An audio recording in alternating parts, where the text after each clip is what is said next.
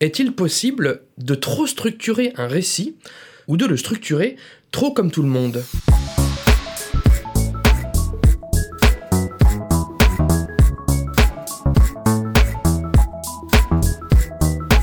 Salut et bienvenue dans ce 27e numéro de Comment c'est raconté, le podcast qui déconstruit les scénarios un dimanche sur deux. Aujourd'hui, cap sur le monde merveilleux de Zootopie, dont je préfère le titre original Zootopia, une utopie zoologique, ça a quand même plus de sens, film d'animation américain sorti en février 2016 au cinéma. À la réalisation, Byron Howard, Rich Moore et Jared Bush. Au scénario, ces trois-là, plus Jim Reardon, Josie Trinidad, Phil Johnston et Jennifer Lee. Ce sera l'occasion pour nous d'explorer l'outil préféré des scénaristes égarés, j'ai nommé les conventions de structure dramatique d'une histoire.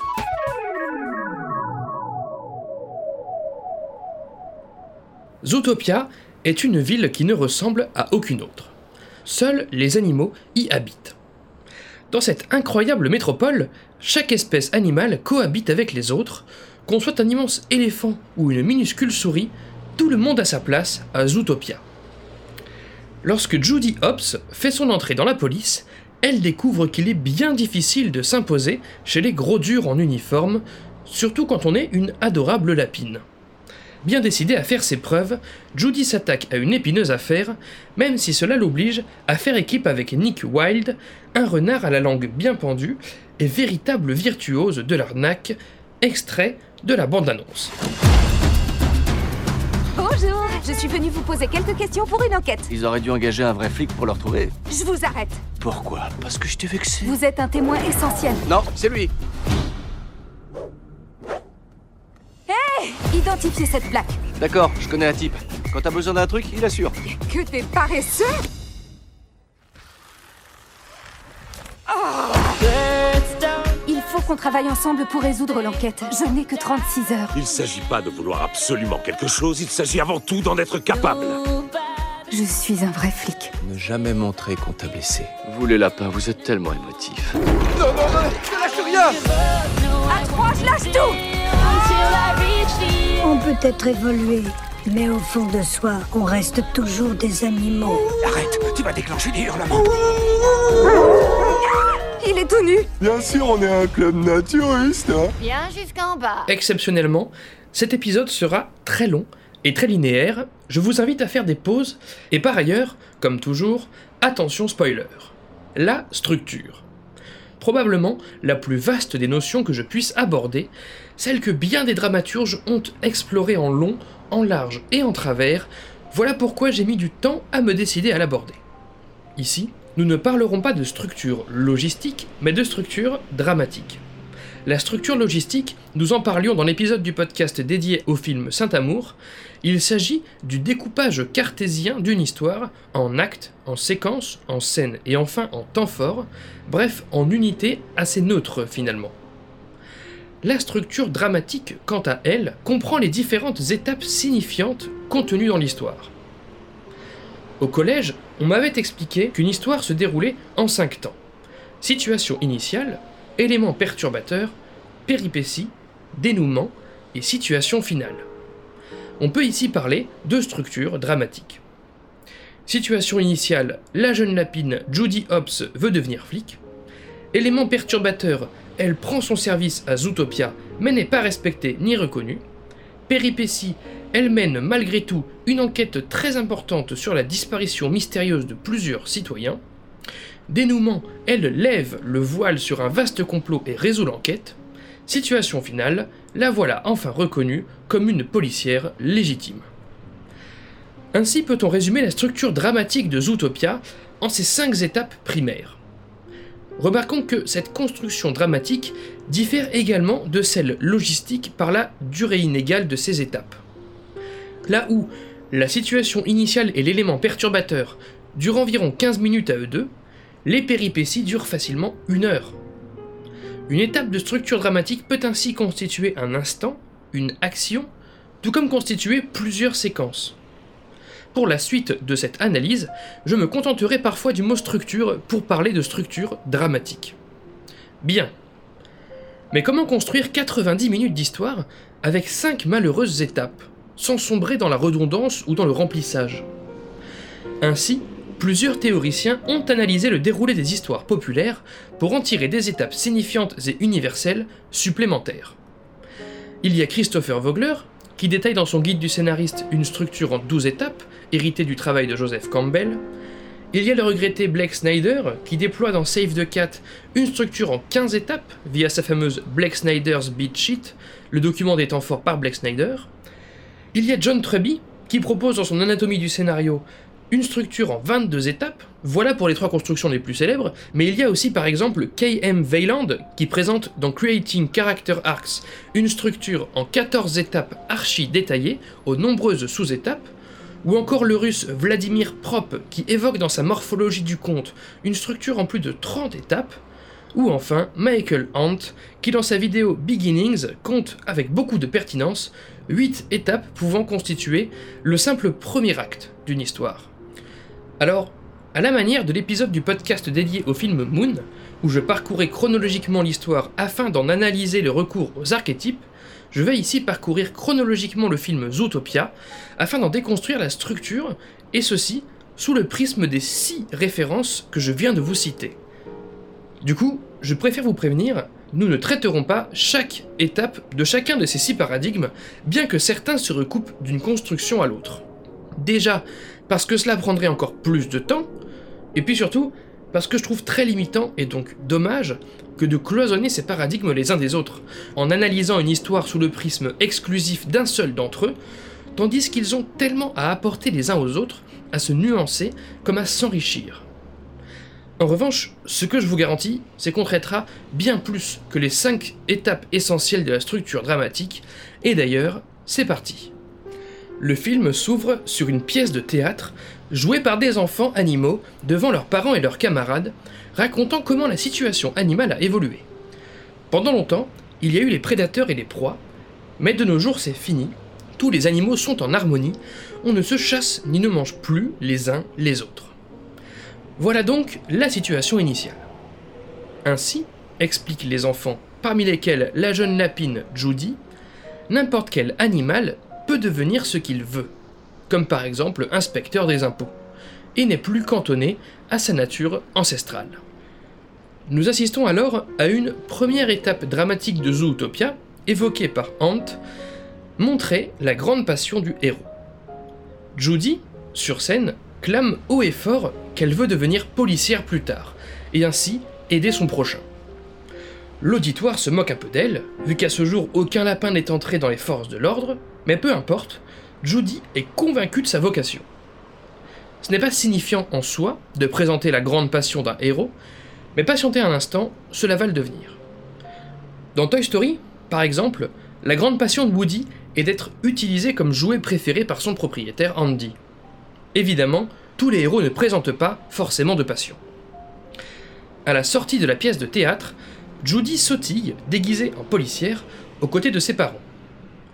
Dans la structure d'une histoire, Veiland analyse ce moment comme celui où le héros se contente, où il prend son monde pour acquis. En l'occurrence, Judy est persuadée que rien ni personne ne l'empêchera de devenir flic. Le plus souvent, cette étape de l'histoire montre un personnage un peu misérable, qui se contente dans sa vie nulle. Je pense par exemple à l'introduction du personnage de Shaun dans Shaun of the Dead, qui apprécie son petit quotidien routinier avant la propagation du virus des zombies. Mais avec Zootopia, c'est dans une utopie que la jeune lapine se complaît, utopie vécue comme une réalité acquise. À ce moment-là, les parents de Judy lui font comprendre avec bienveillance qu'il vaut mieux éviter ce type de vocation quand on est un lapin. Ils ont peur pour elle, peur qu'elle se blesse, toute chétive qu'elle est. Si l'enfant de Judy veut aider son prochain, elle peut tout aussi bien devenir planteuse de carottes, à l'image de ses congénères. Cette fois, nous faisons face à une étape évoquée par Prop, celle de l'interdiction signifiée au héros. Alors non, en effet, Judy ne se voit rien interdire, mais lui est tout de même largement déconseillé par ses parents de suivre sa passion. Dans La La Land, il est demandé au personnage campé par Ryan Gosling de ne pas jouer de jazz dans le resto où il officie comme pianiste.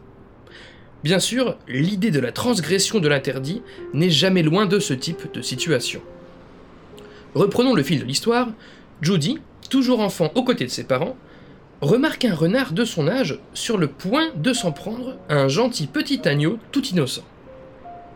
Cette fois démarre à mes yeux la scène la plus dense du film sur le plan de la structure. Tout d'abord, cela constitue l'étape du catalyseur, comme le formule Snyder, ou de l'appel à l'aventure, comme le formule Vogler. Bref, ce moment où l'histoire ouvre ses portes et tend ses bras au héros, Judy rêve de devenir policière, voilà une occasion pour elle de réaliser sa première bonne action, sa première protection d'un concitoyen. Cette étape compte parmi les plus répandues. On la retrouve par exemple au moment où Ipkiss croit sauver un homme de la noyade en pleine nuit dans The Mask, mais qu'il tombe en fait sur un simple masque vert, masque qui lui offrira toutes les péripéties que vous connaissez. Judy saute ainsi sur l'occasion et suit Gédéon, c'est le prénom du vilain renard agresseur. Ce faisant, elle remplit une étape universelle présentée par Prop, celle où les parents s'éloignent du héros. Enfin, en l'occurrence, c'est le héros qui s'éloigne de ses parents. En pratique, cette étape décrit l'instant où le héros n'est plus sous surveillance de celui ou celle ayant formulé l'interdiction. En allant sauver le petit agneau, Judy se soustrait au regard de ses parents. On retrouve cette étape par exemple dans le monde de Nemo, quand Nemo s'éloigne des adultes avec ses amis au début du film, livré à lui-même. Judy se retrouve ainsi face à Gédéon, ayant raquetté le pauvre agneau, elle le somme de rendre l'argent. Ce moment constitue ce que Prop appelle simplement la transgression de l'interdit, où le personnage s'affranchit de l'interdit qu'on lui a formulé.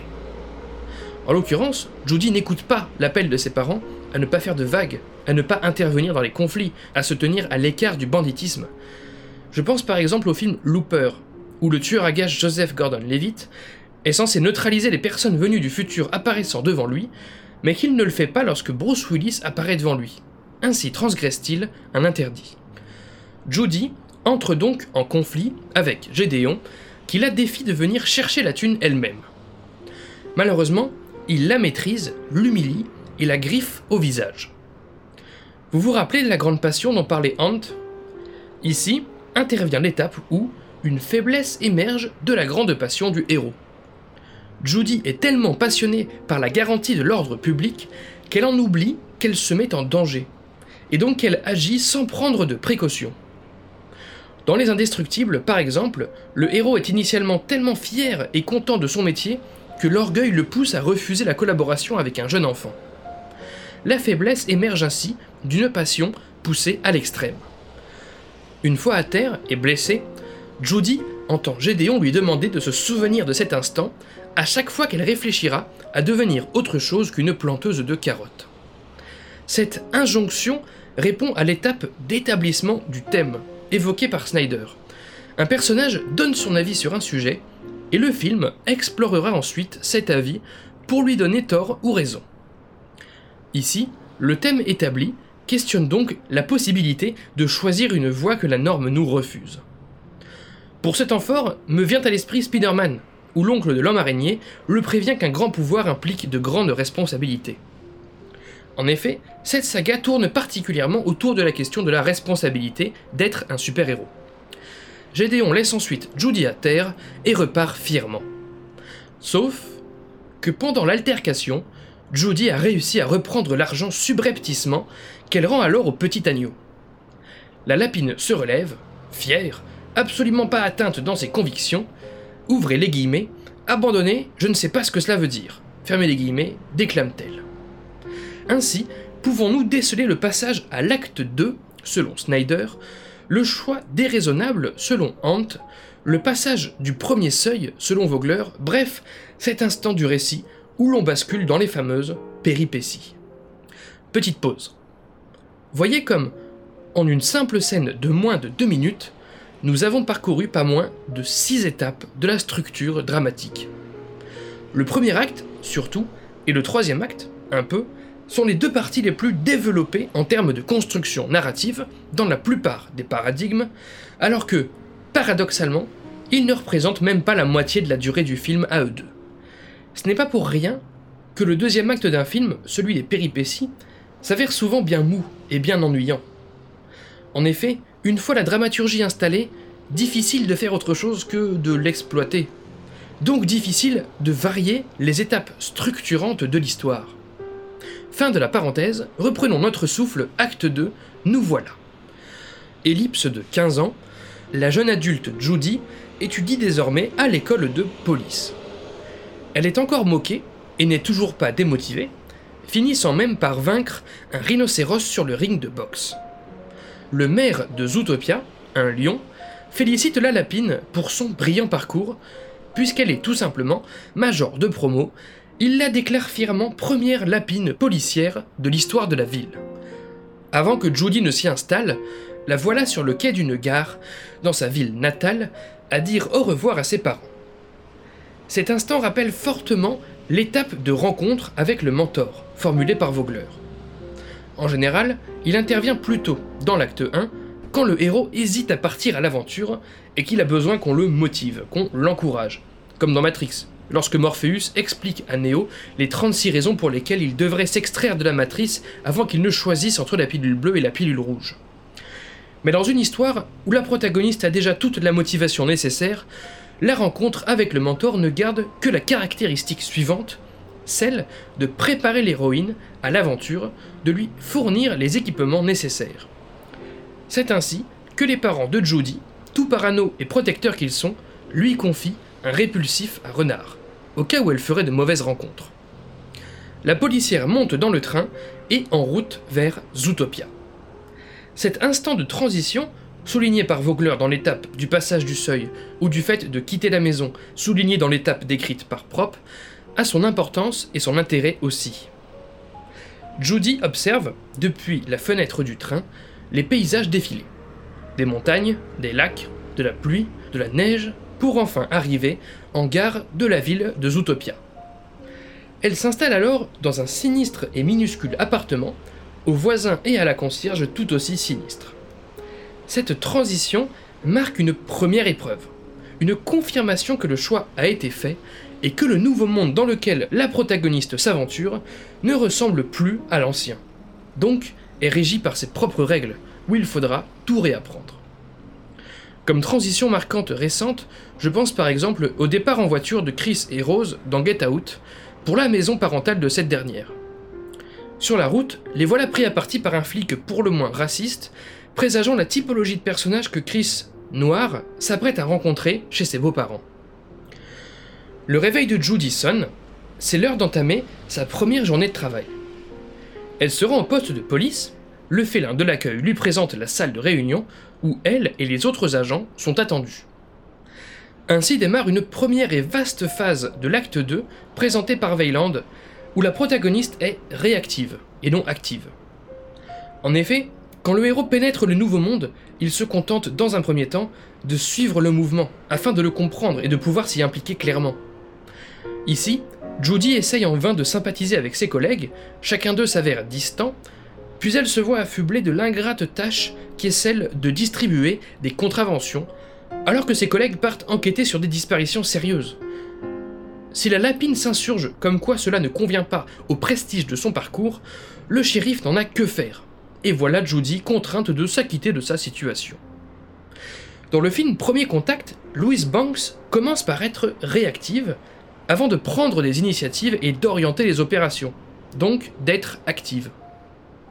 Attention de ne pas confondre réactif avec passif. Le personnage ne fait pas rien, c'est juste qu'il réagit au lieu d'agir, c'est différent. Dans le cadre de cette phase de réaction, nous retrouvons une étape tout aussi vaste présentée par Vogler, celle des tests des alliés et des ennemis. Fraîchement arrivé à Zootopia, Judy commence par se faire un petit ennemi, son shérif, comme nous venons de le voir, qui ne la considère pas à sa juste valeur et ne voulait pas d'elle à la base. Elle se fait aussi des amis, je pense au félin de l'accueil du poste de police, mais aussi et surtout au renard Nick Wilde, évoqué dans le synopsis un peu plus tôt, mais on y reviendra. Et puis, Judy affronte aussi une ribambelle de tests, comme le fait de distribuer un maximum de contraventions possibles, ou de rattraper une belette ayant cambriolé un étalage maraîcher d'un cochon, ou encore et surtout de démanteler les magouilles du sournois Nick Wilde. Prenons le film Les émotifs anonymes, où les deux amoureux campés par Poulvord et Carré tentent de s'approcher, de se toucher, de partager des premiers rendez-vous amoureux archi gênants, empreints de leur malaise intense. Ces scènes constituent la phase de test de la première moitié du second acte. Revenons à Nick Wilde, le renard. Sa rencontre avec Judy constitue ce que Snyder appelle la B-story, l'histoire secondaire. En effet, en marge de l'intrigue centrale, souvent au cinéma, le ou la protagoniste entretient et développe une relation amoureuse ou amicale avec un personnage secondaire. Judy commence par aider Nick à offrir une glace pour éléphant à son enfant, puis comprend qu'elle s'est faite entuber par ce dernier, qui transforme ensuite la glace pour éléphant en centaines de petites glaces pour hamster qu'il revend. Judy essaye de l'arrêter, mais il a tout prévu, car rien dans cette arnaque n'est véritablement illégal à Zootopia. C'est juste immoral. Dans Inception, la relation toxique qu'entretient DiCaprio avec le souvenir de sa défunte femme dans ses rêves amorce l'histoire secondaire du film, sa B-story. Secondaire bien qu'intimement liée tout au long de l'histoire avec l'intrigue centrale, comme dans Zootopia. Après avoir interpellé la belette voleuse, Judy se fait recadrer par le shérif, mécontent qu'elle ait foutu le bordel durant la course-poursuite. Au même moment, une malheureuse loutre entre de force dans le bureau du shérif, car son mari a disparu. Judy saisit l'occasion et implore son supérieur de travailler sur ce dossier. À cet instant, elle entre dans sa phase active, selon Weyland, ce qui est tôt, je trouve, puisqu'en général cette phase n'intervient qu'après le nœud dramatique central au milieu de l'acte 2, et cela confère à l'héroïne un nouveau but et un nouveau désir, celui de résoudre l'affaire. Cette étape de révélation en cours d'acte 2, menant le protagoniste dans une nouvelle direction, nous vient pour le coup de Truby.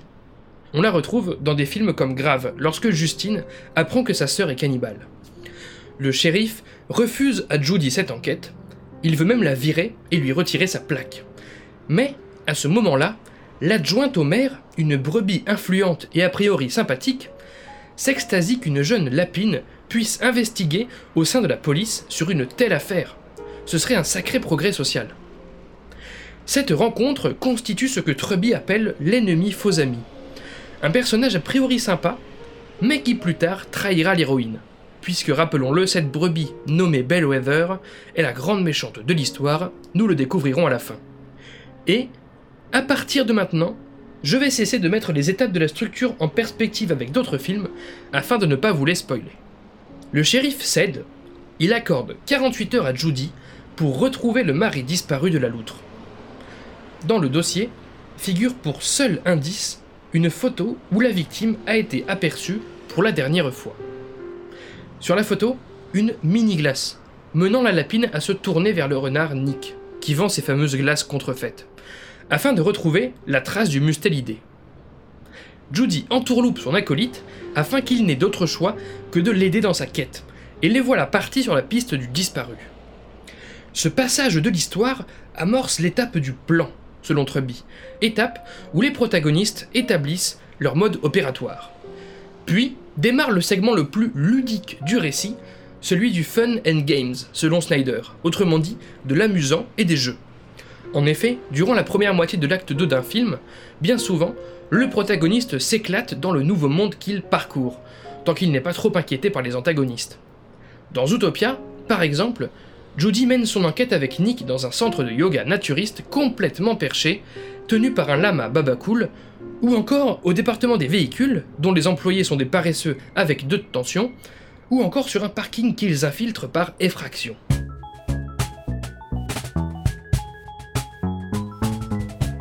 Read people that you like um, and try to figure out why you like them. And when you see something or read something that you don't like, try to figure out why you don't like that. Be a diagnostician. Mais trêve de plaisanterie, place à l'approche du cœur de la caverne, nous prévient Vogler. Cette étape de l'histoire où le ciel s'assombrit, où les enjeux commencent à augmenter, où les complications se succèdent, je fais bien sûr référence à cette séquence où Nick et Judy sont séquestrés par un marsupial parrain de la mafia, qui les a surpris en train de fouiller dans sa limousine, dans l'habitacle de laquelle se trouvaient des traces de griffes et les papiers de la loutre disparue. Heureusement, comme Judy avait sauvé la fille de ce parrain un peu plus tôt, les voilà libres, elle et son compère, carrément invité à fêter le mariage de la jeune marsupiale pour revenir quelques instants dans du Fun and Games.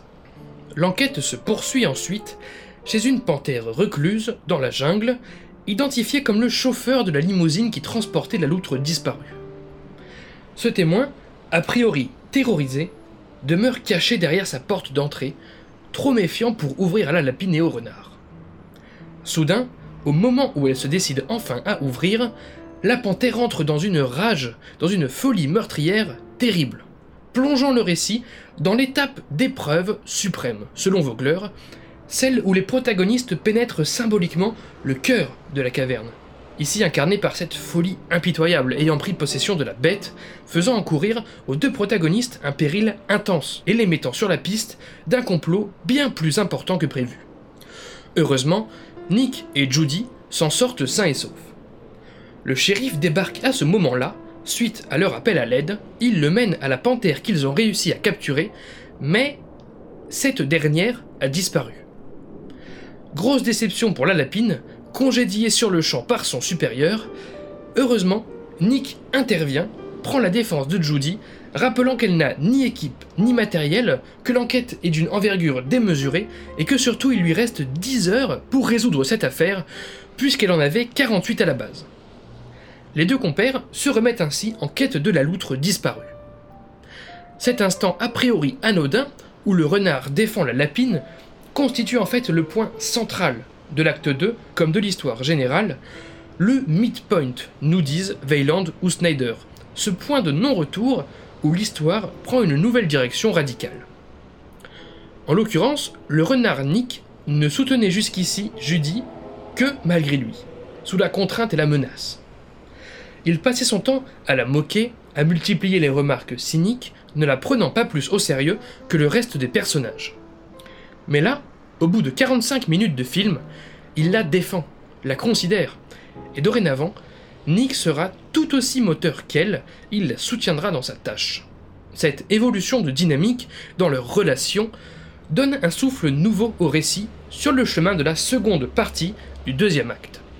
L'étape qui suit le plus souvent le midpoint est celle de la récompense, Dixit Vogler, de la réception de l'objet magique, Dixit Prop.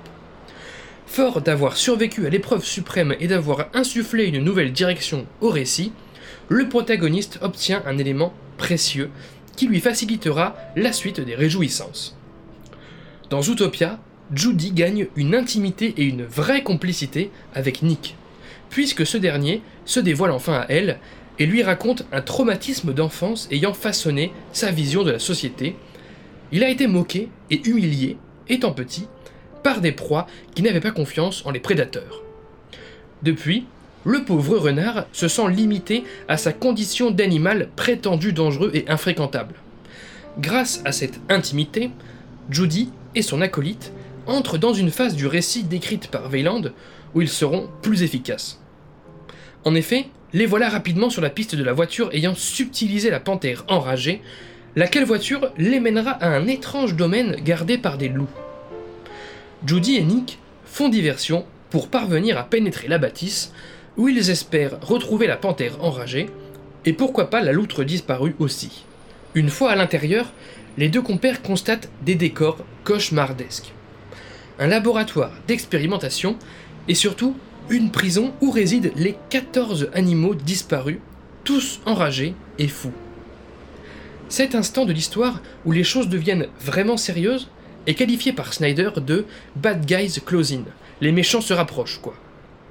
Voilà que le maire de Zootopia, le lion, entre et parle avec un scientifique. Le maire s'énerve de ne toujours pas savoir de quoi ses prédateurs sont atteints. Car si on ne le trouve pas et que le grand public voit ces créatures enragées, alors lui, qui est un lion, et tous les prédateurs de Zootopia deviendront méfiés, comme il y a bien longtemps. Truby qualifierait cette étape de deuxième révélation, course obsessionnelle, désir et motivation changés. En fait, entre les différents nœuds dramatiques que sont le passage à l'acte 2, le midpoint ou encore le passage à l'acte 3, figurent des révélations de moindre effet pour le protagoniste, qui lui permettent de rebondir dans l'intrigue. Comme celle dont je parlais tout à l'heure, où la femme loutre déclarait avoir perdu son mari. Cette fois, coup de théâtre, il semblerait non seulement que les 14 disparitions soient liées, mais qu'en plus, le maire de Zootopia trempe dans cette affaire. Voilà pourquoi, à leur sortie, Nick et Judy, qui avaient filmé discrètement la scène, appellent le shérif et lui fournissent ces informations. Le lion est ainsi arrêté et cette affaire gagne l'opinion publique via les médias. Nous voilà donc de plus en plus proches de la fin du deuxième acte et l'ensemble des étapes suivantes vont de nouveau se dérouler en l'espace de quelques minutes de film. D'abord, la lapine tend un contrat à son ami renard Nick, fier de leur collaboration, l'invitant à rejoindre les forces de police. Il ne sait pas. Il hésite. De son côté, elle est conviée par le shérif à s'exprimer devant un panel de journalistes sur l'affaire qu'elle vient de dévoiler au grand jour. Quand on la questionne sur les origines de la rage des prédateurs retrouvés, Judy émet naïvement l'hypothèse qu'ils soient revenus à leur mode de vie sauvage, qu'ils aient régressé, qu'ils soient redevenus primitifs. Ici, Judy commet l'erreur de choisir son but en sacrifiant son besoin, théorise Veiland. En effet, le besoin de Judy est de promouvoir un monde ouvert, comme elle le disait en intro, où chacun peut devenir qui il veut, indépendamment de sa race, qu'il soit prédateur ou qu'il soit proie. Tandis que le but de la jeune lapine est de garantir l'ordre public, et en l'occurrence de rendre des comptes sur cela. Malheureusement, en tenant de telles suppositions sur l'affaire alors qu'elle ne sait encore rien de l'origine des folies constatées, en essentialisant ainsi les prédateurs devenus fous, en les ramenant à leur prétendue nature, Judy provoque une panique générale où l'ensemble des prédateurs de la ville se verront méfiés et donc stigmatisés. C'est ainsi que nous retrouvons, juste après, l'étape de Truby intitulée Attaque par un allié, où un allié du héros le ramène à la raison en s'opposant directement à lui. En l'occurrence, Nick, lui-même prédateur, est particulièrement déçu de l'intervention de Judy, qui pourtant croyait bien faire. Pire encore, il informe Judy qu'il a remarqué le répulsif à renard qu'elle garde avec elle. Il s'attriste qu'elle ait gardé ses préjugés à l'égard des renards comme des prédateurs en général, et lui rend donc le contrat pour devenir flic, refusant de rejoindre les forces de police. Leurs chemins se séparent, Judy en prend un coup et réalise doucement son erreur. Du coup, survient cette phase de l'histoire où tout semble perdu, nous dit Snyder, où la protagoniste essuie une défaite apparente, nous dit Truby. La ville se divise, des manifestations surviennent où sont proférés des propos réducteurs à l'égard des prédateurs, même le félin tout sympa de l'accueil du poste de police quitte ses fonctions, puisque son visage fait désormais peur au reste de la population. Zootopia est on ne peut plus divisé. C'est alors que Judy, accablée par la situation, effectue sagement le choix inverse de tout à l'heure, selon Veiland. Cette fois, elle choisit son besoin et sacrifie son but. En effet, la brebis ex-adjointe au maire Bellwether, devenue mère, propose à Judy, suite à sa découverte incroyable, de devenir le visage de la police de Zootopia. Une promotion que la jeune lapine aurait a priori rêvé toute sa vie, son but ultime. Mais, dépitée par ce qu'est devenue la ville à cause de ses déclarations, Judy préfère rendre sa plaque, quitter ses fonctions et rejoindre ses parents en ruralité plutôt que de causer plus de tort. Elle privilégie ainsi l'humain au but personnel, à l'inverse de ce qu'elle a fait durant la conférence de presse. De retour chez elle, Judy expérimente une phase tout aussi déprimante que celle de la défaite apparente, une étape qui en est la suite logique, celle que Snyder appelle la Dark Night of the Soul, la nuit noire de l'esprit. Pardon pour l'accent. Bref, la dépression totale, quoi, l'absence absolue de motivation et d'espoir. La lapine aide ses parents sur leurs étalages de carottes et s'apitoie sur son sort, coupable. Pour lui remonter le moral, ses parents la félicitent de leur avoir ouvert l'esprit, puisqu'ils travaillent désormais avec un renard, alors qu'à une époque ils s'en seraient méfiés. Mais leur fille leur a ouvert l'esprit. Plus encore, ce renard s'appelle Gédéon. C'est celui qui, enfant, avait tenu tête à Judy et l'avait défié de devenir effectivement policière. Force est de constater qu'il est devenu tout gentil et s'excuse des années plus tard auprès de Judy pour son comportement enfant. Maintenant que l'on a touché le fond, il est temps de prendre une impulsion pour remonter à la surface. Ici intervient alors la troisième révélation, selon Truby, celle qui débloque cette situation a priori inextricable, puisque Judy apprend de Gédéon qu'une certaine fleur bleue plantée dans le coin, appelée hurleur nocturne, rend son consommateur complètement fou s'il en abuse. Voilà peut-être ce qui a causé la folie des prédateurs enlevés par le lion. Ni une ni deux, Judy taille la route pour Zootopia, où elle commence par tenter de retrouver Nick. Malheureusement, toujours braqué, ce dernier la snob et n'a que faire de sa découverte. Ainsi, Judy amorce-t-elle l'étape douloureuse et nécessaire qui est celle de la résurrection, selon Vogler, celle où la protagoniste se purifie, se retrouve face à elle-même, l'instant de catharsis où ses émotions sont purgées. En larmes, Judy formule à Nick un intense et sincère mea culpa sur son comportement et s'excuse d'avoir été la pire des amies, la plus stupide des lapins. Le renard l'excuse, la lapine renaît et leur amitié avec. Voilà que nos deux acolytes reprennent du service pour élucider cette histoire de hurleur nocturne. Nous entrons donc dans l'acte 3, passage établi par à peu près tous les dramaturges, dont Weyland et Snyder par exemple. En retrouvant la belette voleuse du début du film, Judy et Nick remontent à une planque souterraine dans une rame de métro désaffectée où serait exploitée la fameuse fleur problématique. Ici, les protagonistes vivent une quatrième révélation, Poke Truby, où ils découvrent qu'un sérum ultra concentré est extrait de ces fleurs, transformé en billes, alors armé dans un sniper par un tueur à gages. Le renard et la lapine comprennent ainsi les prédateurs devenus fous et sauvages l'ont été malgré eux par injection à distance de cette substance par des individus malveillants. Les deux compères profitent que le tueur à gages sorte un moment pour fermer le labo à clé et le mettre en marche afin d'emporter et de révéler au grand jour cette pièce à conviction géante et ambulante.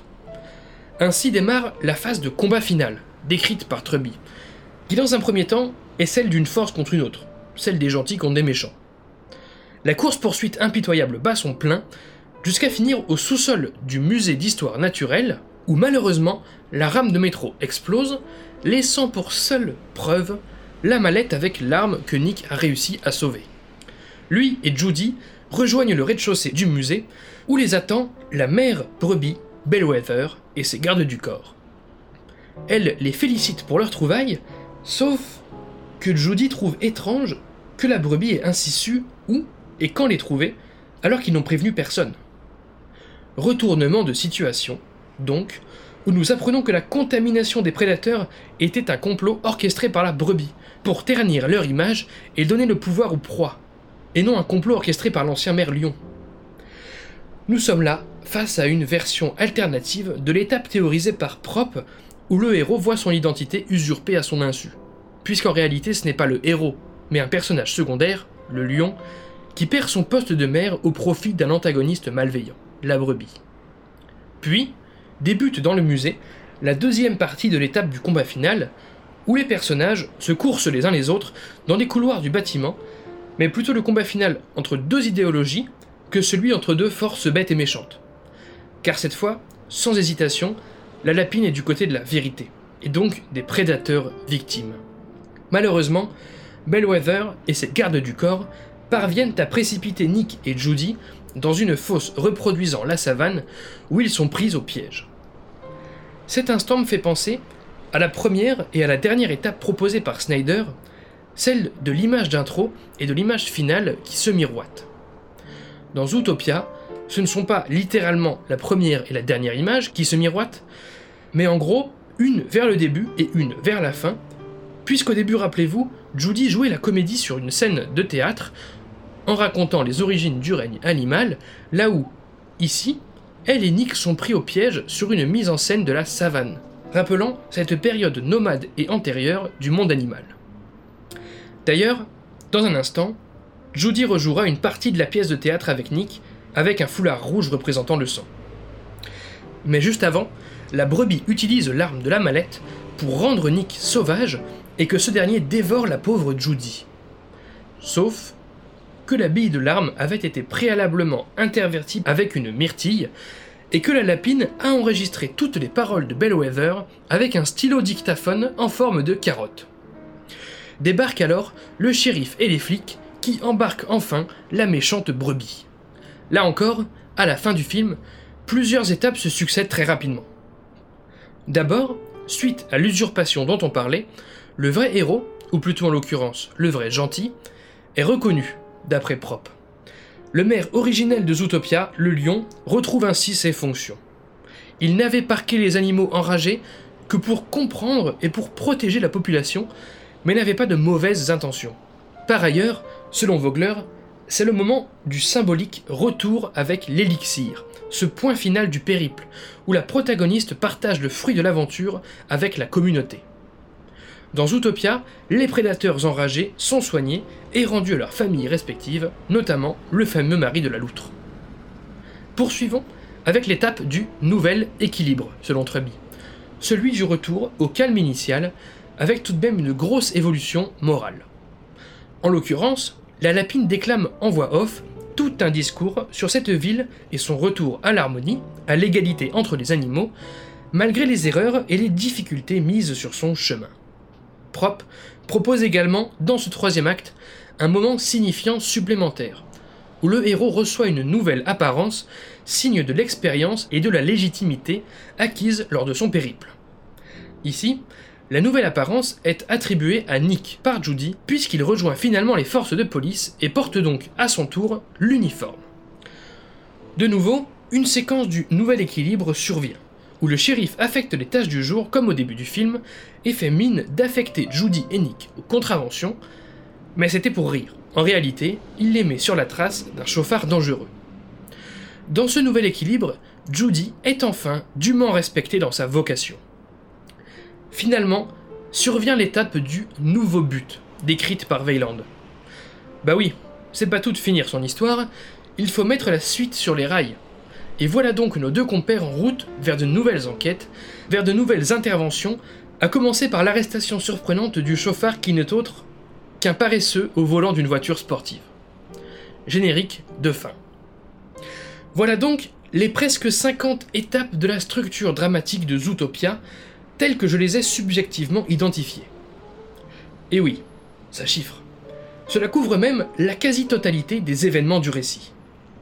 Chacune de ces étapes, dans sa symbolique, hérite donc d'une convention.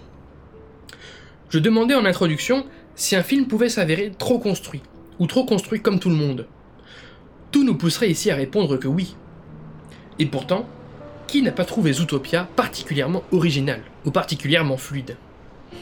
En fait, la structure d'un film, qu'elle soit logistique ou dramatique, régit son récit à échelle macro, à échelle large.